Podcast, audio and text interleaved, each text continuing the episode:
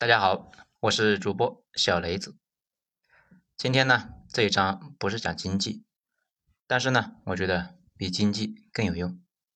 看了之后感触很深，所以呢，给大家分享一下。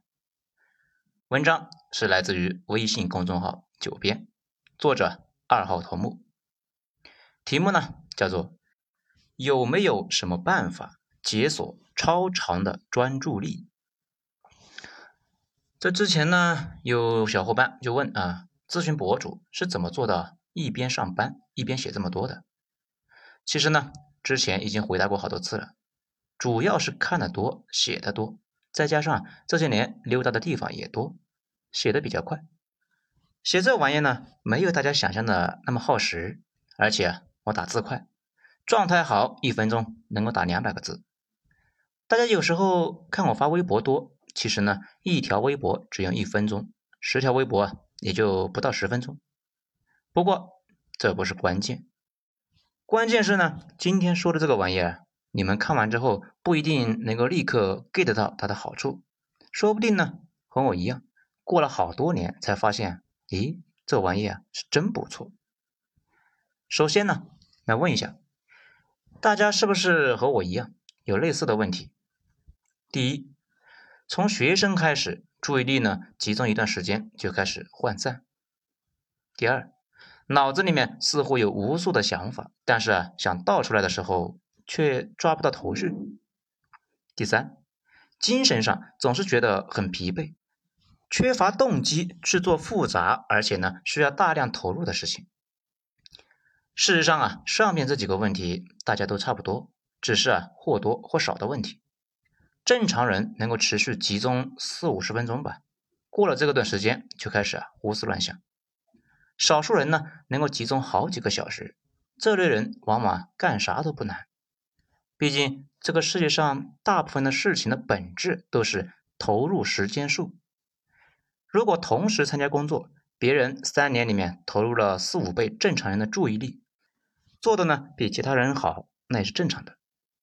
我们刚才用投入时间来简化这个问题，其实啊，时间不重要，重要的是专注力。有人坐在桌子面前看书，一分钟发三分钟的呆，一天下来啊，可能效果都没法跟别人一个小时比，可以理解为核心投入。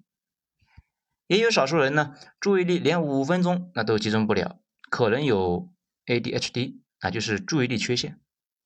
也就是呢，有些人的脑子啊，这里面搭错线了，注意力根本就没法长时间的集中，用了很多年自责自己啊，是不是不够刻苦呢？这为什么一事无成呢？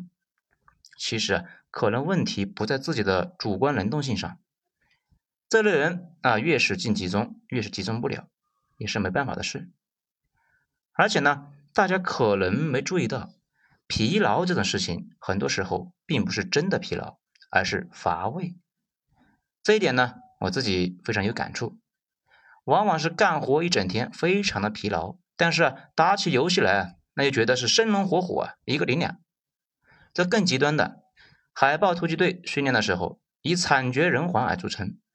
比如四十八小时的高强度的训练，并且呢不眠不休等等等等，这想想就崩溃了。不过啊，他们的教官不断的强调。身体是不会疲惫的，疲劳的是你们的大脑。你觉得你是实在跑不下去了，如果逼一下，你还能够跑十公里。这各国的训练特种部队呢，他都是这么练的。有一个英国皇家的空勤团的上校，退役之后啊，写了一本书。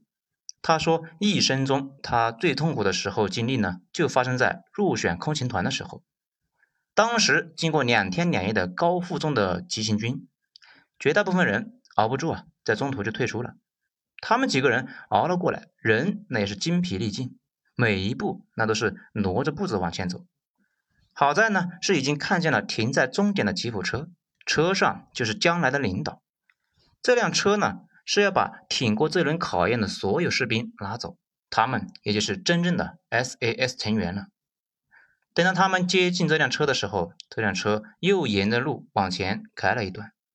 这一段不是两百米，而是十英里，也就是换算过来呢，差不多是十六公里。身心极度崩溃和力竭的状态之下，这哥们又往前走了十英里。这段经历啊，让他永远也没有办法彻底原谅这个领导。每次想起来，当时的痛苦那就不断的涌出。不过发现身体的极限确实非常非常高。这个认识呢，后来啊救了他好多次。也就是说，大脑是有阈值的。再跑一会儿步呢，大脑觉得哎不能再跑了。太累，再看一会儿书呢，大脑就会说：“哎，别看了，已经塞得很满了。”你如果不听，它就会分泌大量的压力相关的一个激素，让你痛苦。就是看谁呀能够扛得过谁。所以呢，很多时候我们理解的自己的极限，其实是大脑给自己画了一条线，是他不想努力了。说到这里呢，大家应该就明白了，人体的痛苦有两种。一种是身体的告警，这警告你啊，不要弄死你自己。这比如你是摸电门啊，被电了一下，非常痛苦。这种痛苦的本质就是告警，防止你啊来反复触摸。还有一种呢，就是大脑单纯的捣乱，你的脑子不想让你干正经事，这没啥原因呢，就是不想，嫌麻烦，希望呢维持低功耗，他不愿意去改变。改变啊，对大脑来说那是非常的抗拒。他一旦开始抗拒呢，就要释放压力相关的激素，让你啊难受、寂寞、孤独、冷。你又拿他没办法。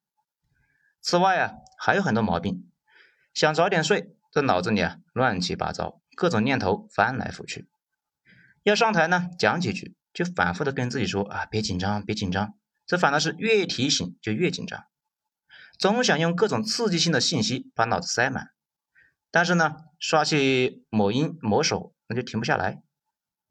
这几年啊，这个研究来看，人并不能够很好的控制自己的大脑，大脑里面杂乱无数的念头那是跑来跑去，就跟一个混乱的集市一样。我们负责理性的区域呢，只是大脑这栋楼里面的一个租户，还有一堆的烂人，那也住在这栋楼里边。这也是为什么我们脑子。一会儿理性，一会儿呢又有病，一会儿冷静，一会儿又狂暴。往往干完一件傻事，就开始纳闷：咦，自己为什么这么做呢？这问题是下次还犯蠢。这再加上这些年各种信息跟洪流似的往脑子里面灌，而大脑又喜欢这种短促的欢乐内容。问题是吸收太多这类的问题，又容易导致注意力进一步的涣散。不少人呢变得就跟吸毒似的，短促的一个快乐，这个短视频呢提高了兴奋的阈值，正常的内容已经没法满足自己，这也就形成了一种恶性循环。而且呢，有些人的脑子明显比正常人敏感的多。